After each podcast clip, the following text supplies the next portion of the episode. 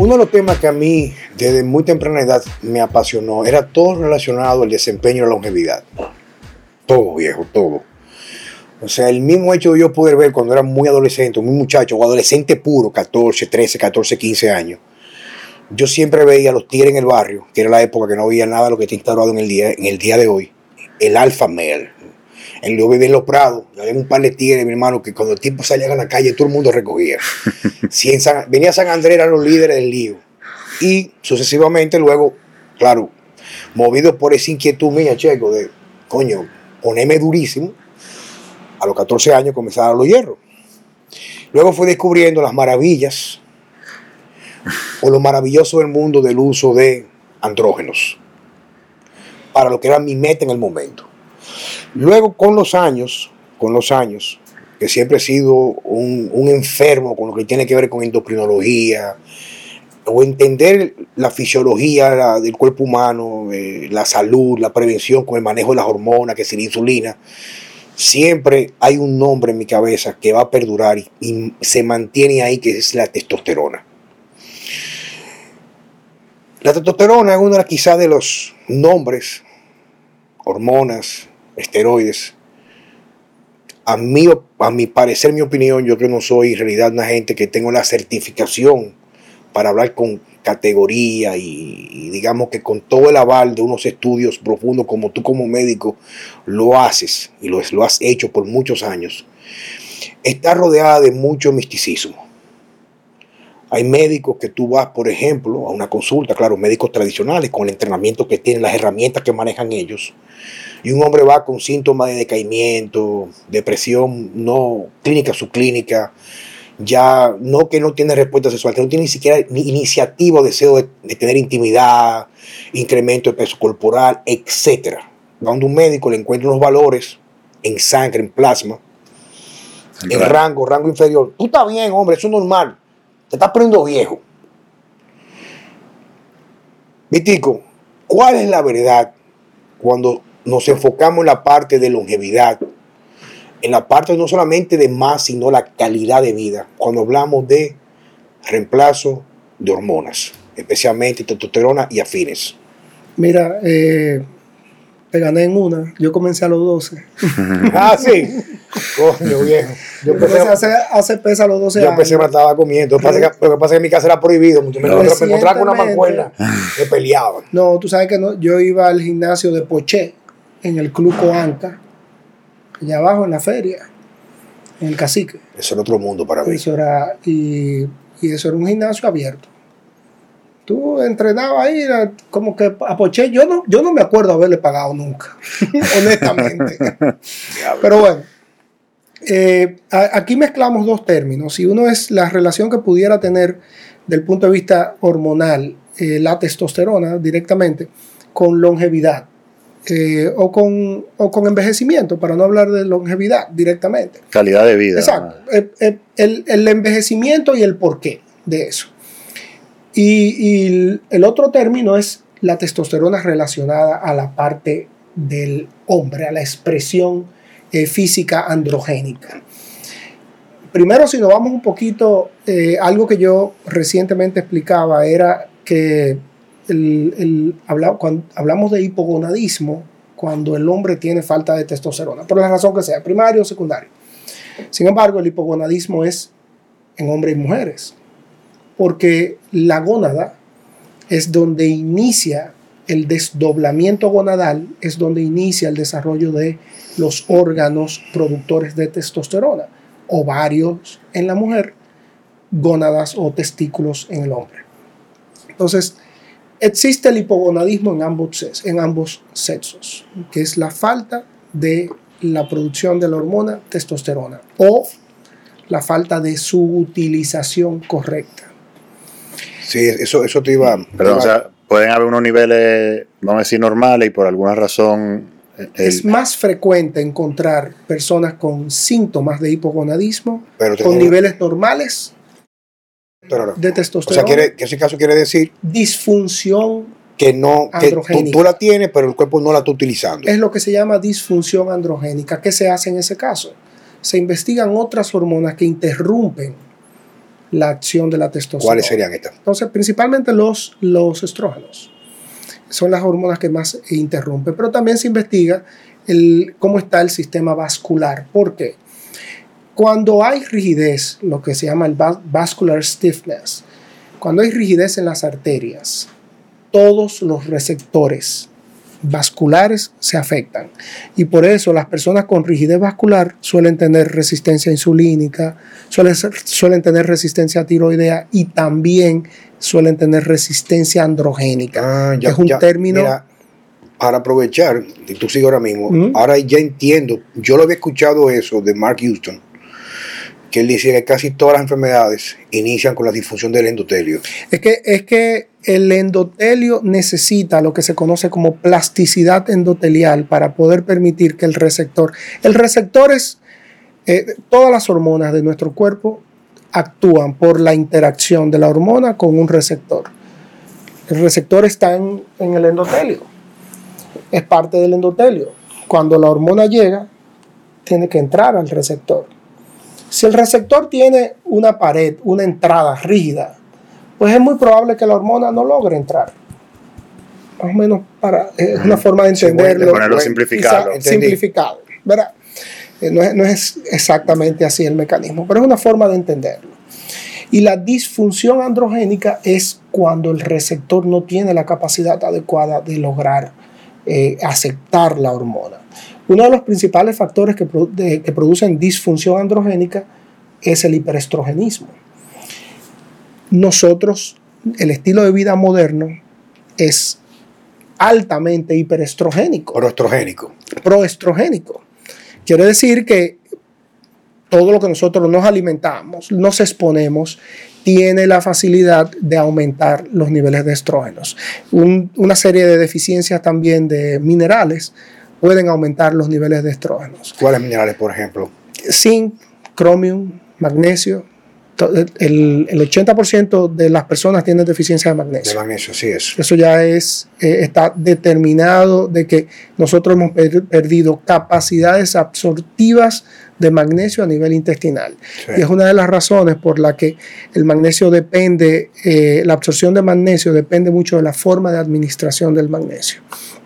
Pero toda esta gente tomando ahora eh, vaina para inhibidores de bomba de protones, Sí, eso mata, omeprazol, el- yo no sé si mata, no voy a decir que Bueno, mata pero, pero- Pero inhibe, pero inhibe la. inhibe la absorción de magnesio. Sí, Eh, eh, eh. es, lo voy a poner como un efecto secundario del fármaco. In- Incluso un- una de las razones yo recuerdo, Víctor, y hablando ya más o menos para ir aportando en, en función a mi experiencia, porque yo tengo la parte de la lectura superficial, porque no soy médico, y lo- la práctica que yo hago, no sé, chico y checo y yo, y yo recuerdo una ocasión a papi, yo le mandé magnesio, pero él por desconocimiento lo tomaba con el estómago vacío y le producía diarrea. Y un magnesio de buena absorción, que era el glicinado. Luego con la cena ya le, causa, le caía mucho mejor porque me imagino que la alimentación, comer, le incrementaba, reducía el pH, lo cual facilitaba la carga necesaria para la absorción. Así es, ¿verdad? Sí, el, el magnesio siempre va a producir diarrea o siempre va a crear un estímulo diarreico sin importar el tipo de magnesio que tú estés suministrando. Claro, hay algunos que son muy prodiarreicos, otros que son menos diarreicos. ¿Por qué? Porque el magnesio genera un efecto osmótico a nivel de las células intestinales. Al haber un efecto osmótico, quiere, decir que, que retiene agua en ese espacio o atrae de la célula cuando se genera el intercambio, porque el magnesio es uno de los- principales inductores de apertura de canales iónicos. Entonces siempre va a haber un efecto osmótico y por lo tanto siempre va a haber un paso de líquido y, la, y puede producir una fuga eh, líquida mayor a través de las heces, de las heces fecales. Eso, eso sin importar el tipo de magnesio que se esté consumiendo. Lo cierto es que eh, todos los inhibidores de bomba de protones producen deficiencia de magnesio. Ahora la población, ya, ya sabemos que la población mundial está más deficiente de magnesio que de vitamina D.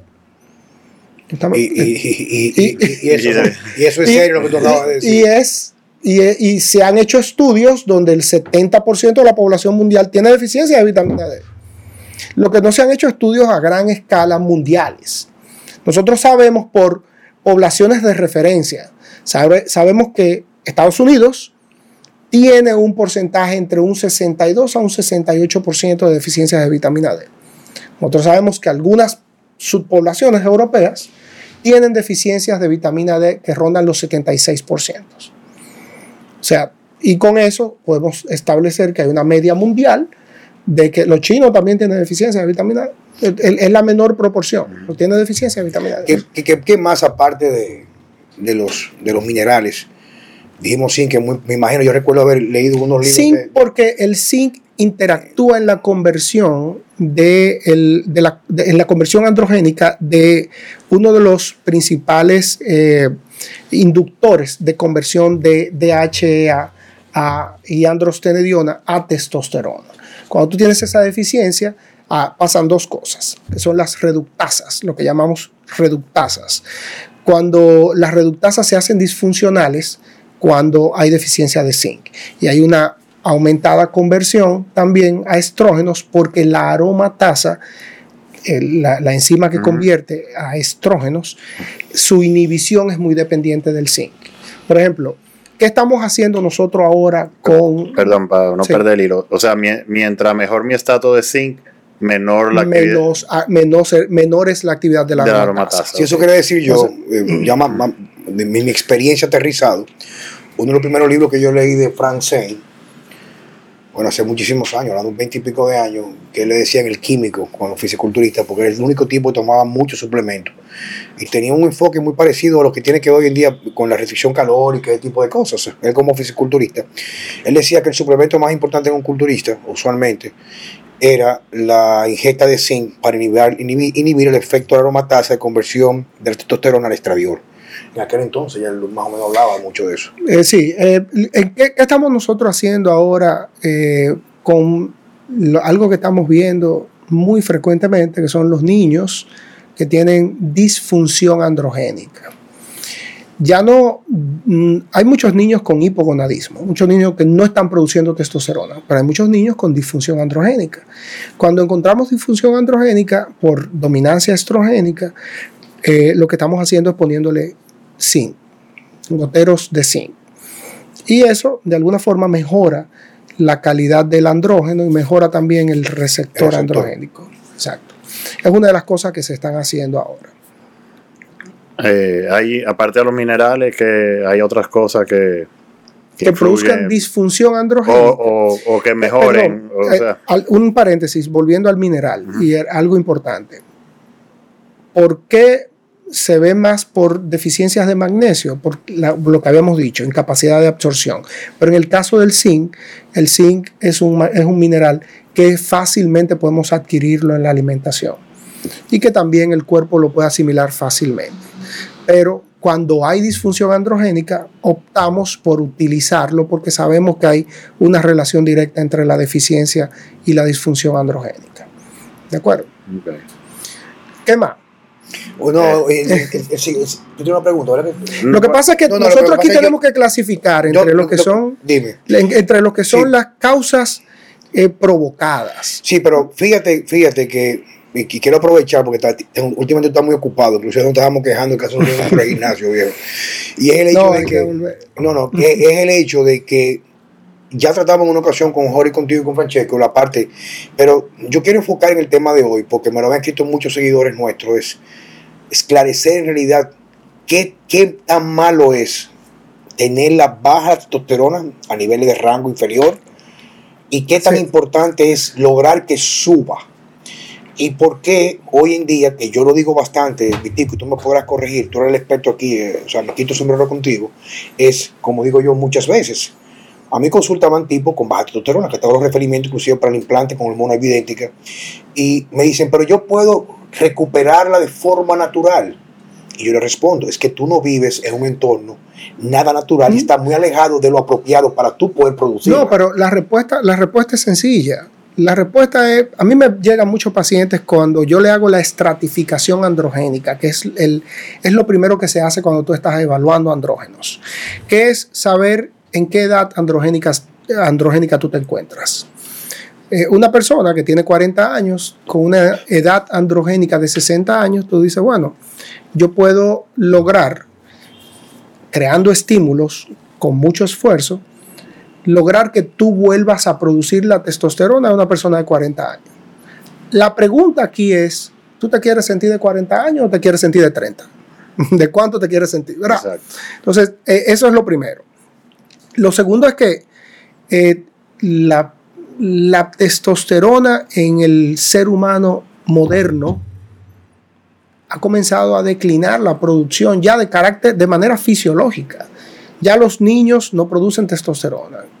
Los jóvenes no producen testosterona suficiente. Los adolescentes y los adultos jóvenes no producen la suficiente cantidad de testosterona. Y los viejos ni se diga. Ya, no, ya entraron en el declive normal fisiológico que todavía no hemos evidenciado porque eso es algo de las últimas generaciones. Es algo de los millennials. Reciente. reciente. Entonces, lo que realmente que te, te- te quería decir era, no es, no es un asunto de ambiente en el que tú te desenvuelves. Es que cuando ese declive inicia en una persona que, que no tiene una edad para tener niveles elevados de testosterona, pues ya se pierde una percepción importante de ciertos conceptos de la vida, de ejercicio, de cómo ejercitarte, de claridad mental, de- del desempeño sexual. Entonces, siempre una persona va a necesitar tener testosterona adecuada. Si nos vamos a la importancia de la testosterona en el humano, pues mira, yo te puedo comenzar no por lo que todo el mundo sabe, todo el mundo sabe que la testosterona es el principal inductor de caracteres sexuales, pero a la vez también el inductor de la acción de ejecución sexual, pero también de la masa muscular. Pero también la testosterona tiene muchísimo que ver con la salud orgánica del hígado y de los riñones. Importantísima. Y en el cerebro ni se diga. Ahora, desde el punto de vista biológico y con lo que iniciamos la conversación, con lo que hablamos del- de, eh, de la, de la edad, de, del anti-aging, la testosterona cuando inicia su declive, cuando comienza a bajar, nosotros tenemos en nuestro organismo, en nuestro organismo, en nuestro ADN, nosotros tenemos unos genes llamados genes apoptóticos y genes antiapoptóticos. Son genes que ciclan la vida celular. La apoptosis es lo que llamamos muerte celular Muerte programada. celular programada. Entonces, los genes antiapoptóticos son los que evitan la apoptosis y los genes apoptóticos son los que determinan la apoptosis. En lo que comienza el declive hormonal, se crea una inversión entre, en activación de genes apoptóticos con genes antiapoptóticos. Los genes antiapoptóticos nos mantienen joven. Los genes apoptóticos comienzan o programan la muerte celular y el desgaste fisiológico celular. Pero yo, yo me imagino que debe haber un equilibrio entre ambas. ¿Tú te, Nor- normalmente hay un equilibrio entre ambos. tú te refieres que con Cuando el- el inicia el declive de se, testosterona, se vuelve más dominante la parte de la apoptosis? se- no. Normalmente el gen apoptótico es un gen inactivo, o la mayoría de los genes que son proapoptóticos son genes inactivos. Nosotros en nuestro cuerpo tenemos una cantidad importante de genes inactivos que, se, que pudieran o no activarse dependiendo, y por eso hay variables genéticas entre cada uno de nosotros. La razón por la que tú tienes diferencias fenotípicas es porque tienes variables genotípicas diferentes a la mía. Genes que se activan y genes que no están activos. Y por eso mismo también te defiendes.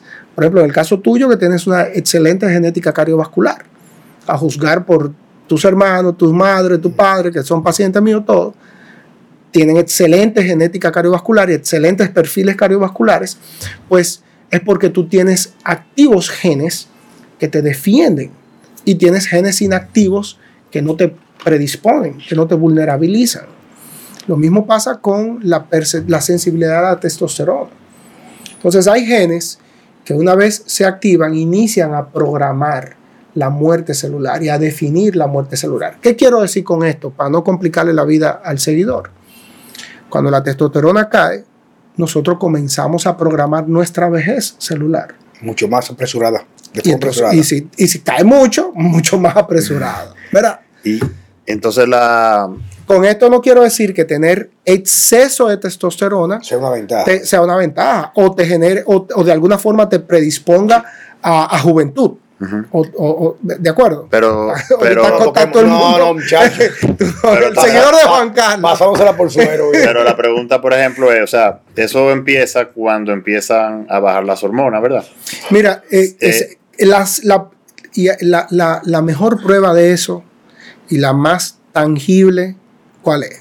La menopausia de la mujer. La menopausia de la mujer no realmente comienza con los estrógenos. La menopausia de la mujer comienza con la progesterona. Al caer la progesterona sube el cortisol. Al subir el cortisol la testosterona cae.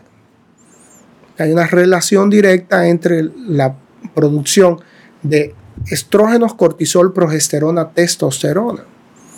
Al caer la testosterona, que es lo primero que la mujer menopáusica te dice, o la perimenopáusica te dice, deseo sexual bajo, o estoy engordando, me llene de grasa, exceso de estrógenos, disminución de la testosterona. Y reducción de- de la progesterona. ¿Por qué exceso de estrógenos? Reduce la progesterona. Eso es lo primero que pasa. Si hay una reducción de progesterona, estrógeno y progesterona son dos hormonas que llenan un vaso de agua. Si falta progesterona, los estrógenos lo van a sustituir y van a llenar el vaso de agua. Por lo tanto, en lo que progesterona cae, estrógenos van a subir. ¿Qué hace estrógeno para subir? Roba testosterona El atesto. porque es así que suben los estrógenos. Activa la aromatasa, roba testosterona, suben los O estrógenos. sea, en pocas palabras estamos hablando aquí que debe, debe existir un equilibrio entre estas hormonas y que básicamente cuando una baja, la otra se ve obligada a subir. Se ve ejemplo, obliga- estrógeno, progesterona siempre van, Entonces, van a estar en equilibrio. Para ver si yo entiendo de la forma que yo siempre lo he visto, para ver si voy entendiendo con lo que tú me estás diciendo a mí a nosotros y a quienes nos escuchan, es que uno de los factores, especialmente toma- tomando en cuenta la parte del estrés del día a día, estrés general, Ujú.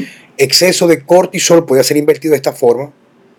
Del cortisol La- la- reduce la testo, la- pero incrementa el, el estrógeno y reduce la es, progesterona. que, es que cortisol y progesterona salen de la misma materia prima, Sí. que es la 17-OH pro- progesterona. Ajá. que viene de la pregnenolona. La pregnenolona se divide en dos hormonas principales, la 17-OH pregnenolona, que es la que da lugar a la androgénesis, y la 17-OH progesterona, que da o el cortisol o la progesterona. Si tú estás produciendo mucho cortisol, No vas, a- no vas No a va a producir progesterona y siempre van a estar en equilibrio. Para que tú sepas algo, y es una de las ventajas que nos ofrece el reemplazo hormonal bioidéntico.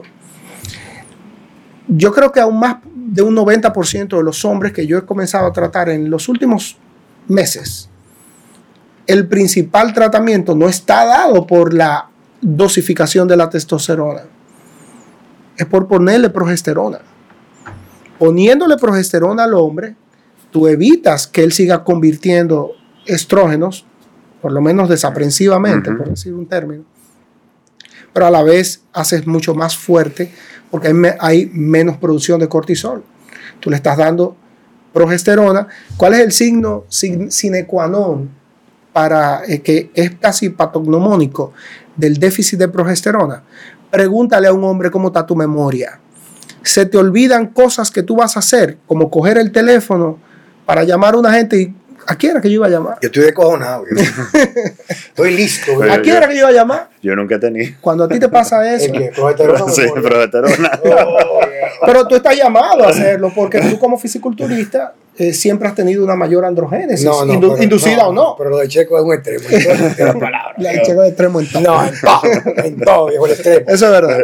Pero fíjate, mira, una de las, uno, un- algo casi patognomónico del déficit de progesterona, sin, sin, sin hablar de, de una serie de síntomas relacionados a, a declive cognitivo, a otros trastornos de carácter eh, también eh, producto de la deficiencia de progesterona, pregúntale a un hombre cómo está su memoria, su memoria a corto plazo, su memoria inmediata, la- el accionar, que siempre va a haber algunos datos. Muchas veces ellos no los reconocen porque el hombre es, es el diablo para decir que le pasa una vaina. El ego, viejo. El ego del hombre es increíble, sobre todo cuando está relacionado a las hormonas.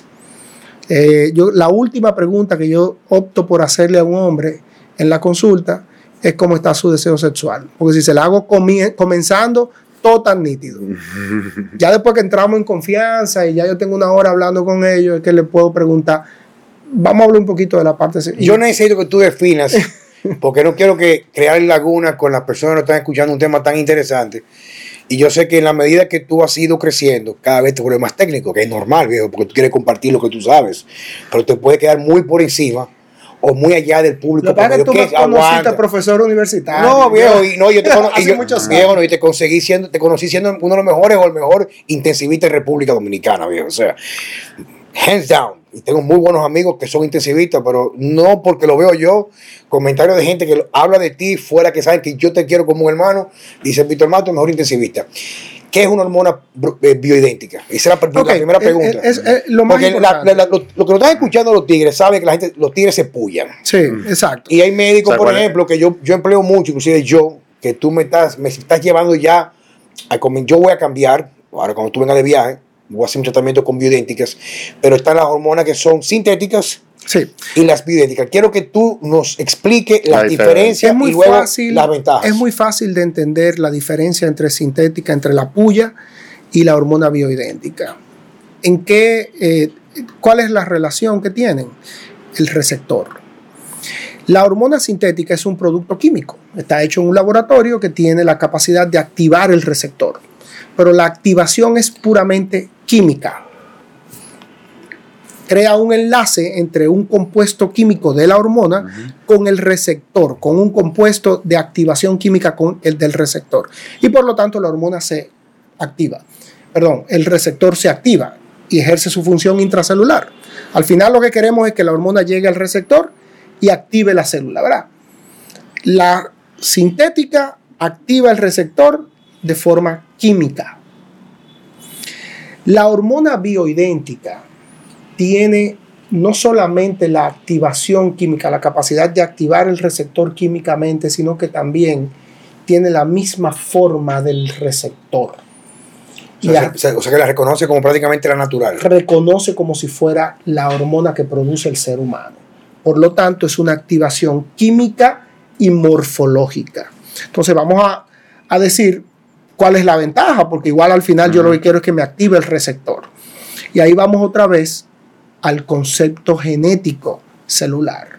Y es que cuando tú activas, un receptor puede activarse perfectamente por una activación química, pero el receptor siempre le va a mandar un mensajito al ADN, a nuestro código genético, diciendo que lo que está sucediendo aquí está bien o mal.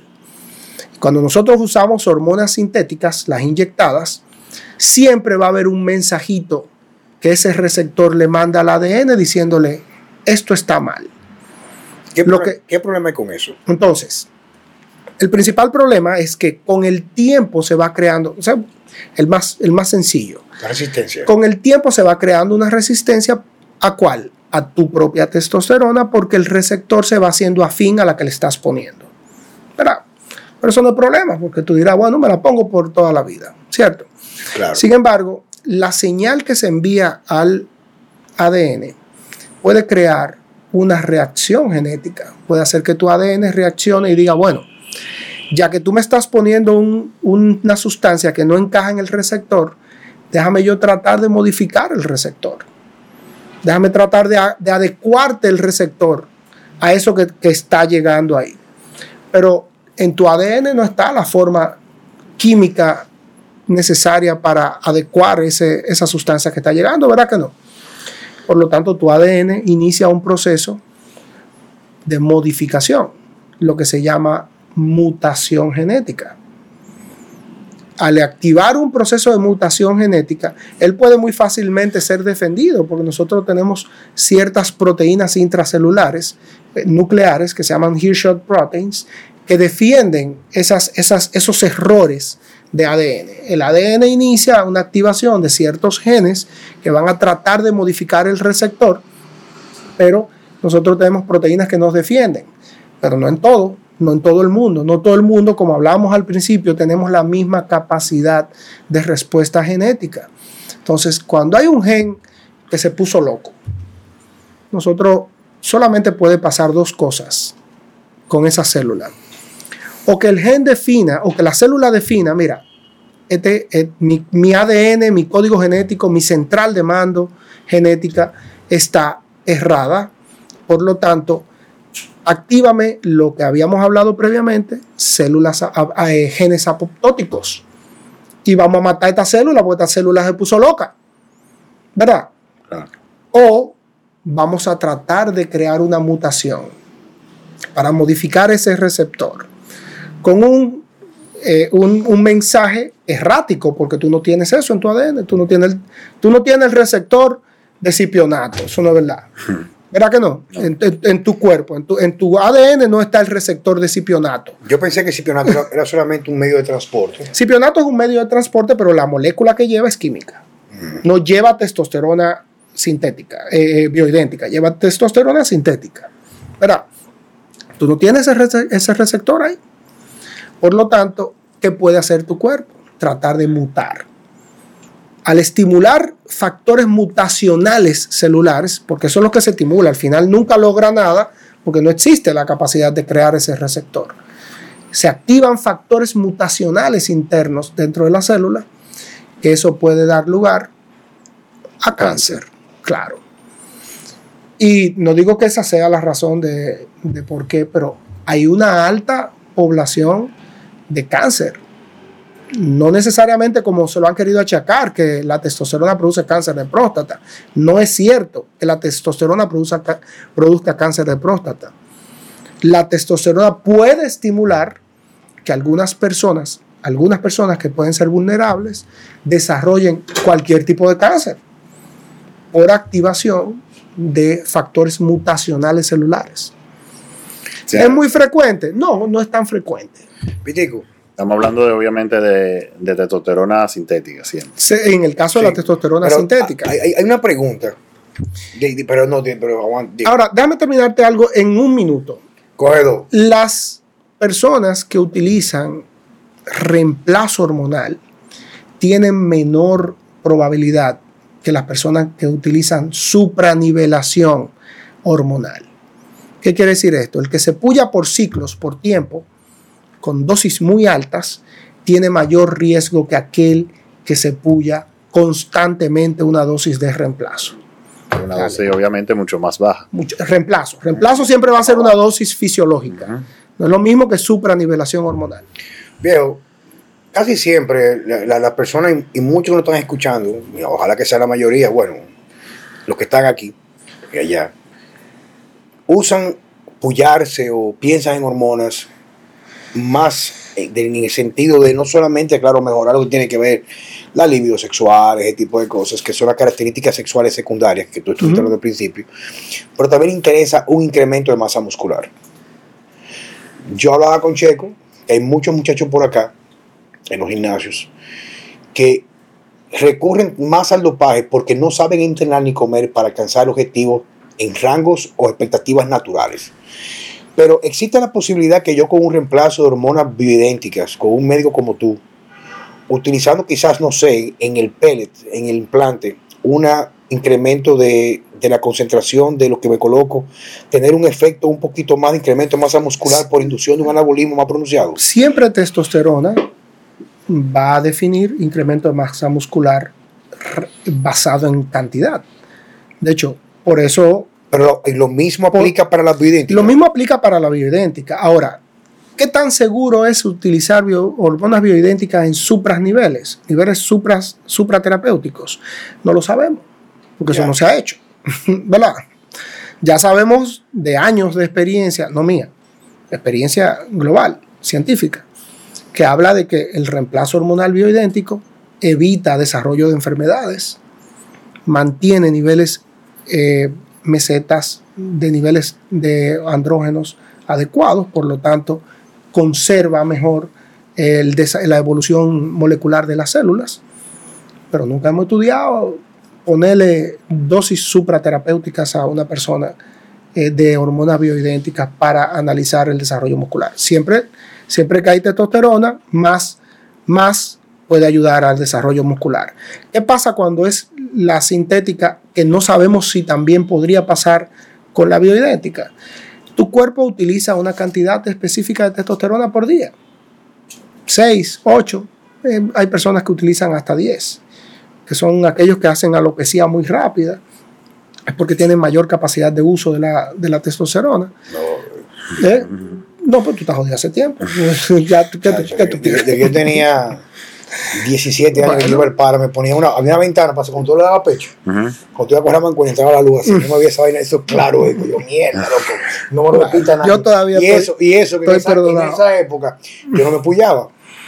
Yo comencé a pullarme a los 20 y pico, a los 24, 26 por primera vez. O sea, porque Bueno, yo, muchachón en privado y que en, en ser más, el más natural posible. Pero eso habla, habla de una buena genética androgénica. Yo tengo, yo tengo un amigo que es médico, él, él estudió medicina, y cuando él se graduó, como a los 25, 26 años, él- el regalo que él pidió a su papá de graduación fue un implante de cabello, y él nunca se había apoyado. Bueno, Pero eh, eh, es, es por la forma de utilizar la, la- y la conversión, el tipo, de, el tipo de testosterona, que hay diferentes tipos. Pero algo, eh, ¿sí? Sí, bueno, una, te quería hacer una pregunta, ya que tú estás hablando de la utilización y de, de cómo hay gente que usa más o menos. Eh, tú sabes que generalmente, eh, y te estoy hablando ya de los ciclos supra... La, la supranivelación. Que ahí lo que, te- lo que tenía que concluirte era que cuando tú excedes la capacidad que tu cuerpo utiliza, el resto solamente va para los efectos secundarios. pe- Pero, Hacer efectos secundarios. Eh, entonces, pero siguiendo esa, esa línea, eh, o sea, ahí, tú sabes, lo que te quería decir, generalmente lo- esos ciclos son muy estándar, eh, tanto miligramos, tanto miligramos, sea tú, sea yo, sea Juan Carlos, ¿verdad?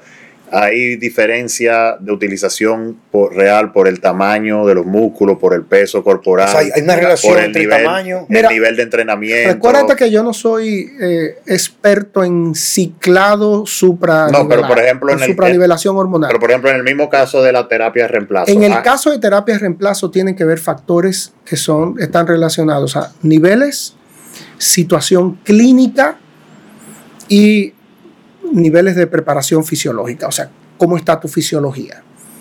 Los niveles hormonales, laboratorios. Importante, y esto es importantísimo para nuestro medio local. La testosterona no se debe medir en sangre Saliva. es el único recurso que tenemos y nos sirve como una orientación. Pero la mejor forma de medir testosterona es como tú la metabolizas. Orina. Ah, por orina. Y es en orina donde se no debe se medir. Pues Nosotros en Santo Domingo Wellness Center lo hacemos porque lo mandamos a Estados Unidos, no porque lo hacemos aquí. Pero la mejor forma de medir niveles de testosterona, y todos los andrógenos, y las mujeres también.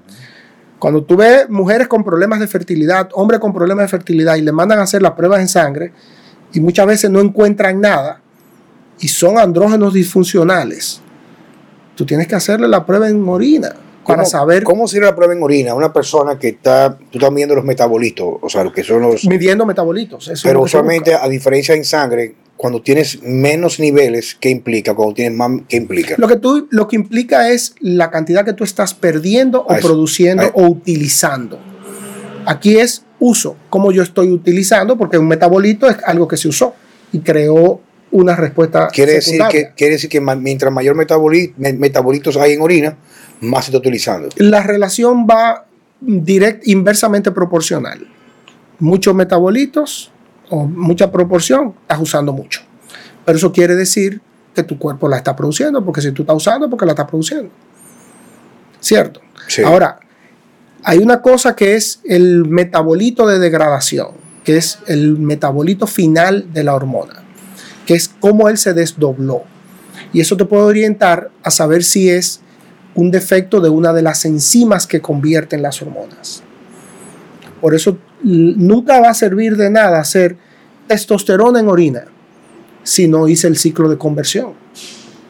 ¿Entiendes? Si no hice DHA, androstenediona, testosterona, estrógenos, estradiol, estriol, para saber, y la misma progesterona, o sea, el ciclo de conversión, porque yo lo que estoy buscando es si es un defecto de producción, si es un defecto de utilización o si es un defecto de conversión. Y eso hay que hacer un O sea, estudio, conversión implica que tú le estás produciendo la materia prima, pero no la estoy pero al final no está llegando el, el- no, el no la estoy final. convirtiendo. Y para eso, de- eh, eso depende de las reductasas. reductasas. Exacto. Que son las enzimas que reducen el colesterol, que hoy yo hice una publicación, no sé si la viste, que Claro la- que el sí. colesterol, eh, eh, hay estudios ya que definen que el colesterol mientras más bajito, mayor, eh, eh, más muertes cardiovasculares. Y lo mismo pasa también por predisposición, mientras menos colesterol, menos producción de, De, hor- de- de hormonas. Y, y tú no te imaginas lo importante que es eso, porque a mi consulta y a la consulta de Víctor eh, van muchas personas preocupados por su colesterol. Y cuando tú haces los análisis pertinentes para saber si el colesterol realmente puede representar un riesgo o no, al final tú, te- tú terminas diciéndole, mira, tu colesterol no es de alto riesgo, tu colesterol te está defendiendo De algo. está tratando de defenderte produciendo más, eh, eh, estimulando la absorción o produciendo más colesterol intrahepático para producir más hormonas. Porque si esa es la materia prima, tu cuerpo inteligentemente dice, bueno, ya que tú no me estás usando o no me estás produciendo, déjame aumentar la materia prima. Y tú ves mucha gente con el colesterol total alto, con las lipopartículas normales o bajas, quiere decir que lo que está tu cuerpo es diciéndote, tú vienes con un problema, si no lo tienes ya, viene con un problema androgénico y te estoy tratando de aportar. También pasa mucho en personas con trastornos de, eh, digestión, digestivos, porque no producen enzimas digestivas adecuadas y entonces el cuerpo dice, bueno, colesterol es el principal inductor de las enzimas digestivas. Vamos a producir colesterol para tratar de producir enzimas. Ya que tocaste el tema de la parte cardiovascular, hablaste hace un momentito, dijiste algo sobre eso. Y yo sé que es un tema que quizás la persona, digo, por Dios, tú sí, pero yo estoy loco por aquí a atar a Víctor para que me diga que sí, pero él está muy ocupado siempre, tú sabes. Cada vez que me dice, sí, sí, mano, invítame, que yo voy, tranquilo, tú sabes. Yo en una ocasión estuve leyendo ah, de las tantas cosas que yo, porque me apasiona mucho la parte de testo- testosterona, es que uno de los principales problemas hoy en día con la gente que hacen ciclo de esteroides es que tratan de reducir demasiado el estradiol utilizando inhibidores de la aromatasa. O sea, dígase eh, Anastrazol, anastrazol, Yo- etcétera. yo- testosterol. el estradiol no debe de reducirse, no debe, debe Estar- normalizarse. Estar equilibrado, sí. Exacto. Pero yo leí en una ocasión, por ejemplo, que uno de los mecanismos por el cual se regulaba el HDL era a través por el mismo mecanismo del estradiol.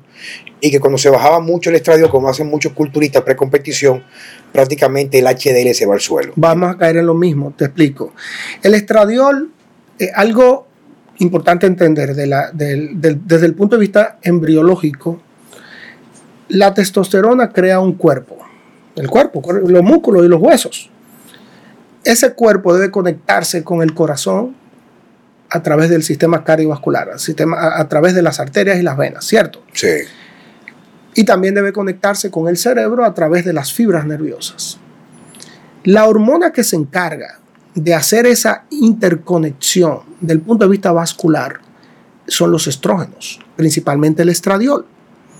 La hormona que se encarga de hacer la conexión con el sistema nervioso del músculo, porque tú, tú tienes los músculos grandes, ¿verdad? Se supone que el músculo tú lo creciste, pero él no creció solo. Él creció con fibra nerviosa y creció con irrigación sanguínea. La hormona que se encarga de conectar el músculo con el cerebro a través de fibras nerviosas Progesterona. es la progesterona. Entonces, cuando tú bajas o subes mucho los niveles de estradiol, entra en lo que habíamos hablado previamente, disfunción endotelial. El endotelio disfunciona. ¿Qué pasa cuando el endotelio disfunciona? Los receptores, Para que entiendan el endotelio, es la parte más interior de las arterias, ¿verdad, Víctor? El- el- La- es la la, última- capa la última interna. capa, la interna. Sí, no, no se conoce el endotelio como, no, no se quiere describir como una capa, sino como, como una serie de organismos funcionales de la capa interna de Sí, la... pero no lo complica la gente, Víctor. Bueno, Sigue, entonces. Entonces, cuando tú eh, entras en disfunción endotelial, que es una patología extremadamente frecuente eh, en la vida moderna, ¿por qué? Porque tú no te imaginas la cantidad de cosas que producen disfunción endotelial. Y te señalo la botellita de agua, porque la botellita de agua viene cargada de dioxinas por el, por el plástico. Viene cargada de dioxinas que inhiben la capacidad del endotelio de interactuar con el óxido nítrico. Tú sabes que la interacción de óxido Coño, se nítrico... debe con- muy rápido para el campo. un campo con un arroyo en el patio, mi hermano. Agua, agua de manantial. Coño. Estamos, Entonces- estamos jodidos por todos lados. No, no eh, es, la respuesta final es esa. Nosotros estamos jodidos por todos los lados. Tenemos la capacidad de crear equilibrio, sí, pero la industrialización vino con, con eso, con Es el precio. ese es el precio de la industrialización. Y yo siempre he sido muy ecuánime y equilibrado en mi forma de pensar. Juan Carlos es un poquito más acelerado que yo. Y yo siempre le he dicho, bueno, es que la industrialización ha sido necesaria, porque si no, si no, no habría con qué darle comida a tanta gente, ¿verdad? El mundo está lleno de gente, lleno, forrado de gente, 8 billones de personas, billones. Eh, y no habría con, quién con qué darle comida a tanta gente, ¿verdad? Si no, si no habríamos industrializado la alimentación. Pero hay un precio. Y el precio va directamente a nuestra fisiología, cómo se ha alterado la fisiología del humano. El humano tiene capacidades que ya han estado, ya, ya han estado a prueba. Y que son la capacidad de adaptación. La adaptación no necesariamente es un proceso, eh, es un proceso eh, adecuado, no, no necesariamente es favorable. La adaptación puede ser desfavorable, pero con el, con el objetivo de evolucionar. Tú adaptas para tratar, te adaptas para tratar de evolucionar. Y el cuerpo humano ha evolucionado con el tiempo. Nosotros, eh, nosotros hace 50 mil años no hablábamos. Comenzamos a hablar porque durante el proceso de comunicación, durante la, etapa de necesidad de comunicación, bueno, pues ya el cerebro dijo, bueno, hable. Ahora tenemos más de 2 millones de años que desarrollamos el lóbulo frontal cuando se, cuando se eh, eh, la transición del Homo erectus al Homo sapiens. Se desarrolló el lóbulo frontal y comenzamos, el ser humano comenzó a tener eh, mayor capacidad, mayor inteligencia. Esa inteligencia se fue desarrollando hasta poder hablar. Nosotros nos hemos adaptado durante el tiempo. Históricamente no hemos, nos hemos adaptado. No sabemos si nos vamos a adaptar. Y eso ninguno de nosotros lo vamos a vivir, claro está. La adaptación al estilo de vida moderno. Pero es, un- es el sacrificio y el precio que estamos viviendo. Vitico, testosterona para la vida. Tú entiendes ahora mismo que hay una crisis.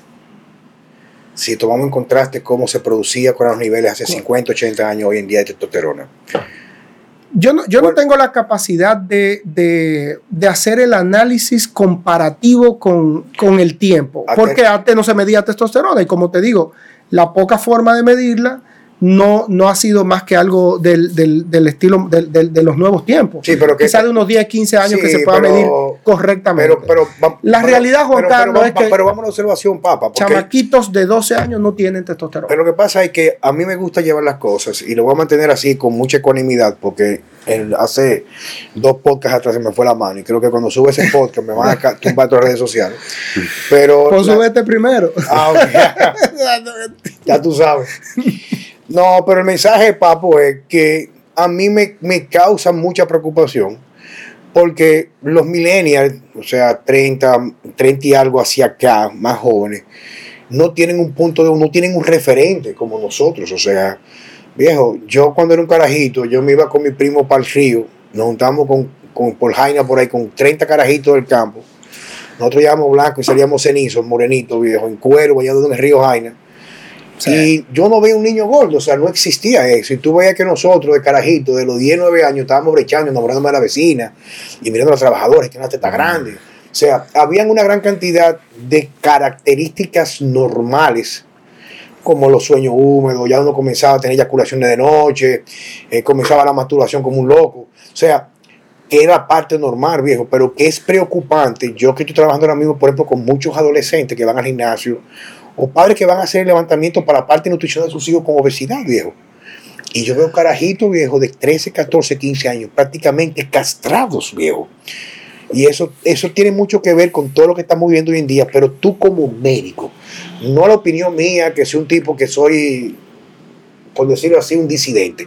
Tú que eres un tipo muy pensante, incluso yo he dicho en varias ocasiones que una de las personas que yo he aprendido por el ejemplo, a utilizar un poco más el lado de la inteligencia emocional, eres tú, que me lo enseñaste en medio de la pandemia. Eso no es un tema de ahora. ¿Qué tú puedes decir de eso? Mira, eh, la, la, la testosterona comienza a, comienza a desarrollarse en, el- en los seres humanos a partir de, de- desde que tú estás en, en, en la barriga de la mamá. Pero es dependiente de la glándula suprarrenal casi que hasta los 8 años. A partir de ahí entonces comienza a desarrollarse la testosterona gonadal, la que viene de los ovarios y de los testículos en el hombre. Eh, lo que normalmente ha estado pasando es que ese proceso, ese periodo de llegar a los 8 años, se ha convertido en un periodo muy traumático. Y eso ha sido de las últimas generaciones. Traumático porque ahora, y en eso tú puedes preguntarle a Ana, de que un niño de 5 años que está estresado. Hermano, ahora di que bebés estresados. ¿Entiendes? Lo, que tú decías, que bebé estresado del diablo, que, que muchacho estresado del carajo, ¿cuál es el estrés de un muchacho de 5 años? Pero sí es cierto que hay mucho estrés celular moderno y el estrés celular viene definido por lo que hemos estado diciendo ya previamente, por el mal estilo de vida, la industrialización de la vida moderna, pero la también mala, la mala alimentación. La mala alimentación, ese, ese es el principal. De, exceso de pantalla o carencia de naturaleza. Todo, todo lo que de alguna forma implique el estrés celular va a afectar esa primera etapa, esos primeros 6, 8 años de la evolución androgénica de una persona. Cuando esa evolución no se da, pues también tú estás definiendo la misma evolución por un tema de necesidades. Si tú en esos primeros digamos, años... Digamos que un, un reajuste, hay una, una, una, adaptación. Hay una adaptación de nuestro cuerpo a esa innecesidad o esa falta de necesidad de esa vida androgénica en esa primera etapa. Y por lo tanto, es muy frecuente ver niños con penes pequeños o jóvenes con penes pequeños con poco desarrollo androgénico, imposible deseo sexual. A los 12 años, niños que todavía no han tenido, no sueño húmedo, trancado en el baño dos horas. Eso era lo que pasaba antes, ¿verdad? Chacho, era, Entonces, era, era, oye, oye, hay que entrar primero antes de entre fulano. Exacto. Pero, pero también hay un, una... Era una antes y una después de bañarse. Claro, claro, lo, lo, mismo está pasando. Entonces, eh, hay, el, el cuerpo humano y en esto yo soy totalmente eh, tajante en mi opinión, el cuerpo humano ha entrado en un proceso involutivo, no solamente desde el punto de vista androgénico. El cuerpo humano entró, mira esta vaina, Juan Carlos, un amigo, uno de mis mejores amigos, mi hermano, ¿tú sabes quién es? Eh, que vive en, en, en, Colorado. Ya. Me dice, oye esto, eh, a mi hijo le quitaron la escritura en el colegio. Ya no escribe. Ya no escribe, dejó de escribir. ¿Por qué? Bueno, en la escuela y en, y, en el Estado se definió que ya los niños no tienen por qué escribir porque todo lo hacen a computadora. Entonces, ¿para qué enseñarle a escribir? Y yo te digo, enseñarle a escribir porque hay una conexión viejo, directa con una, nuestros dedos. Es una habilidad mm. que desarrolla, viejo. Y el cerebro. Y el área el área de, de, escritura cerebral. Nosotros tenemos lo que llamamos el área de Brodka y el área de Wernicke, que tienen que ver con escritura y expresión del habla. Oye, una generación de Y entonces ahora, estúpido, entonces, es que nosotros hemos fomentado esa involución, ese proceso involutivo. Inicialmente lo fomentamos con, involuntariamente con la industrialización, lo que hemos hablado, la pérdida de caracteres hormonales, la pérdida de caracteres de desarrollo centrales, todos los muchachos tienen déficit de atención ahora, pero es por lo mismo que estamos hablando. Estrés celular, ¿a qué te lleva estrés celular? Cortisol celular, poca progesterona, poco desarrollo de neurotransmisores, una, una mala evolución neurotransmitiva. Testosterona para la vida. ¿Qué, ya, ¿qué, qué tú recomiendas? ¿Qué edad todo hombre, enfocándonos en la texto en el hombre, no la mujer, pero primero en el hombre, debería, en la actualidad hoy en día, debería de chequear su testosterona y a partir de qué edad, en caso de experimentar o dar como resultado un hipogonadismo de las tres magnitudes que tú definiste por conversión, por cantidad o por receptores, debería implantarse. Pero, bueno, implantarse. La, la pregunta es implantarse o chequearse. A partir de qué edad, Porque, hoy, eh, vamos dos pasos, o sea, uh -huh. nos están escuchando. Yo quiero saber, o ellos que están allá quieren saber, si van a hablar con un experto que no lo va a querer básicamente venderle algo, sino hacer ese levantamiento que tú estás o describiste anteriormente. A partir de qué edad cualquier persona podría en realidad ser un candidato en relación porcentual a mayoría a ser o estar con condición de baja testosterona. Yo, yo siempre agoto el recurso de la reactivación fisiológica. Pero a, qué edad a partir de qué edad deberían chequearse. cuando tenga síntomas. Si hay algún síntoma físico o fisiológico de déficit de testosterona, usted Y si es el carajito que tiene 22 años y nunca ha sentido un pico de testosterona, o sea, él desconoce lo que es eso. No, con, y con- él con considera, 22 no. Bueno, con está- 15. no, Ya mi- pero- me- ahora mismo yo tengo una población de niños entre 12 y 14 años a lo que estoy tratando de una manera ya agresiva, porque a mí me, llegan niños de 10 años, me han llegado, y yo al de 10 años le digo a la mamá, doña, mire, llévese su carajito, que con el pene de ese tamaño, llévese su carajito, comience a alimentarlo bien, comience a educarlo y comience a póngalo a hacer ejercicios. Y tráigamelo en un año. Y soy un poco permisivo, salvo que no sea una situación muy grave de carácter, por ejemplo, atrofia gonadal. Pero ya a partir de los 12 años, donde ya tú sabes que la edad sexual no la eso, va es, eso es irreversible.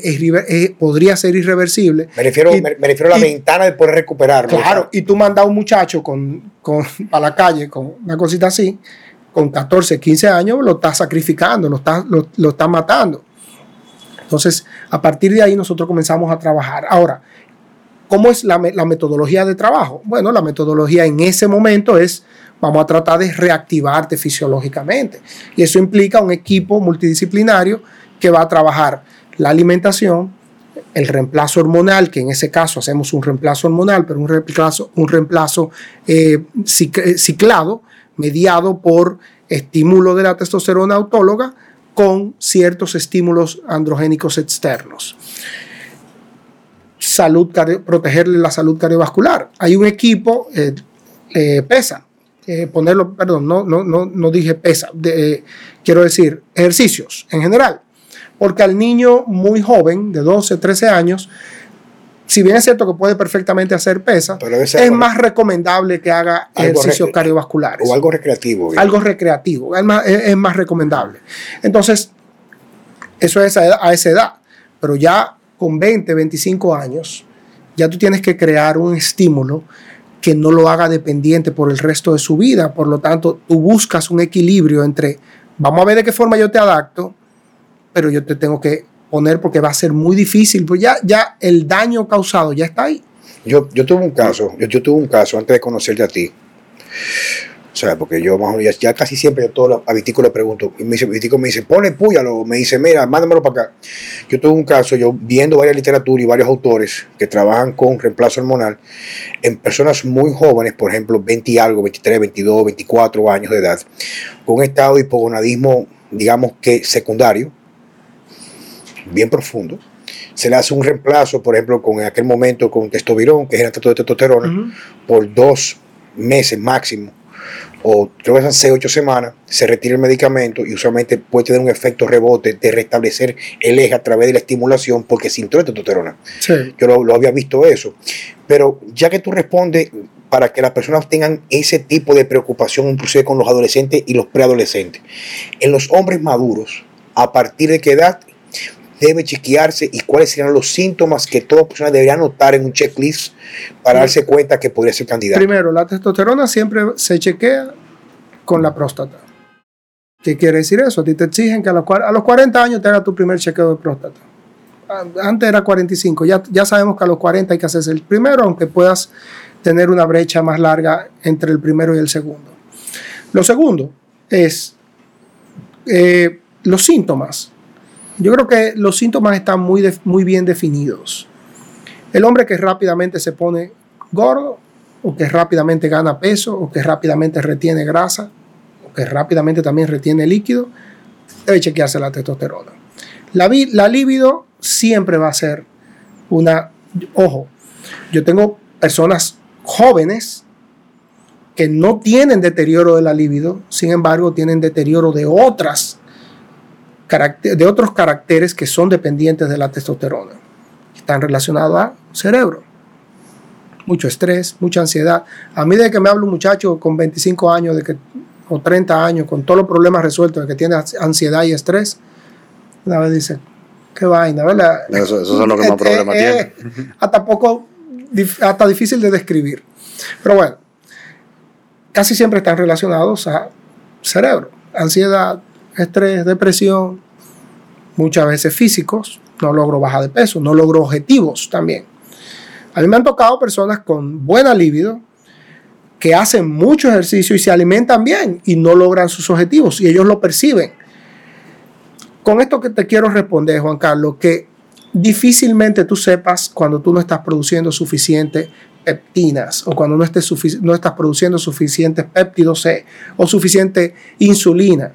Eso quizás tú no lo logres percibir, pero el hombre y la mujer sabe cuando su cuerpo no está respondiendo adecuadamente a lo que está haciendo A lo que estaba acostumbrado a lo que está acostumbrado a sentir. Y eso es un, es un asunto de percepción. La testosterona se percibe fácilmente cuando no está funcionando. Tú, tú que mencionas eso, yo me recuerdo cuando yo tenía como 40, 41 por ahí, que todos los amigos míos, más o menos de mi edad, que no hacían ejercicio, empezaron a llamarme. Dije, Checo, ¿qué es lo que me pasa? Y yo, eh, oh. Imagínate. Checo, Eh, una- una- me- algo para cerrar, una Sí, no, más. mira, eh, volviendo al tema de los niños, como tú dices, eh, obviamente el, el- el hombre de 40, 45 puede acercarse a ti porque empieza a sentir síntomas, o sea, empieza a sentir una diferencia. Pero obviamente el niño de 10, 12 años no va a ir donde ti solo porque ni siquiera sabe si está. Entonces, ¿cuáles son las señales que La los mamá- padres, que la los mamá padres lo llevan, casi todos, y, No, no, y o oye, sea, oye, pero- esto es la mamá que lo lleva, el pero me, re- lo- pero me refiero, tú sabes, al el público. tamaño del pene. eh, un- La mamá siempre se preocupa por el tamaño del pene. El papá, muy, muy escasas ocasiones, yo recibo pacientes que lo lleva el papá. Lo lleva la mamá, la mamá es la que le preocupa. Este muchacho va a tener problemas en la calle. El papá como que no le da Pero, esa o importancia. sea, en como esa padre, eso lo, lo- lo principal que es uno debe. un factor a analizar. Los muchachos con esta teta de mujeres, dominancia estrogénica. Coño, yo tengo una, yo conozco una pila de carajitos, viejo, pero No, me refiero 11 entre los 10 y 13 años, mi hermano. Mierda, loco, yo lo veo grabando y con un TikTok, loco. Con unas tetas, viejo, que ni No, Pamela. Anderson en su época. Pero no, antes- oye, antes de la pandemia. Mierda, viejo, antes pero de- que una vaina preocupante. yo subí una foto No, mía pero yo, cuando pero yo, yo la tenía vi. 13 años. Haciendo que así. Pero- No, yo, yo con 13 años, y de verdad, orgulloso de eso, pues yo lo que era karateca. Y cuando tú eres karateca, tú te rayas rápido. Hermano, tú eras cualquier cosa menos gordo. Yo, yo- a, a mí, Sí, yo estaba a- a- rayado. a mí en el barrio mío, donde yo vivía, a mí siempre me metían la mano porque yo era flaco. Pero yo estaba flaco porque corría más que el diablo. O sea que uno siempre tiene la forma de tener mucha actividad física, pero que no deja de impresionarme, viejo. Como dice Checo. O sea, el grado viejo es preocupante. No, yo- maestro, pero oye, eh, antes de la pandemia, eh, siempre habían cumpleaños de que en piscina. Y eso mismo, o sea, a pesar de que a los niños ahora todito le ponen el, el jodido rash guard ese, tú te dabas cuenta de que prácticamente, mm, o sea, de 10 niños, quizás 7, 8 estaban gordos con, con, con seno. Y eran niños, antes de la pandemia, te, te estoy hablando que tenían 8 años, ¿tú me entiendes? Sí, es que, es que ese deterioro viene, no, no viene, no es reciente, es un deterioro de los últimos 10, 15 años, quizás un poquito más. Yo diría que el, el que está relacionado, que es el peor, el que está relacionado a la disrupción androgénica es el de los últimos años, porque es el que más eh, ha recibido influencia de la toxicidad ambiental en la que estamos viviendo modernamente, en la alimentación.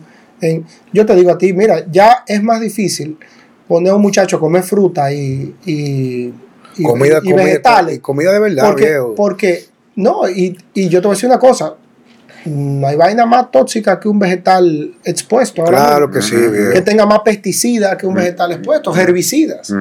Meat for life. ¿Entiendes? Entonces, eh, eso ha orientado a una dieta que va, va más enfocada en la, en la carga proteica. ¿Por qué?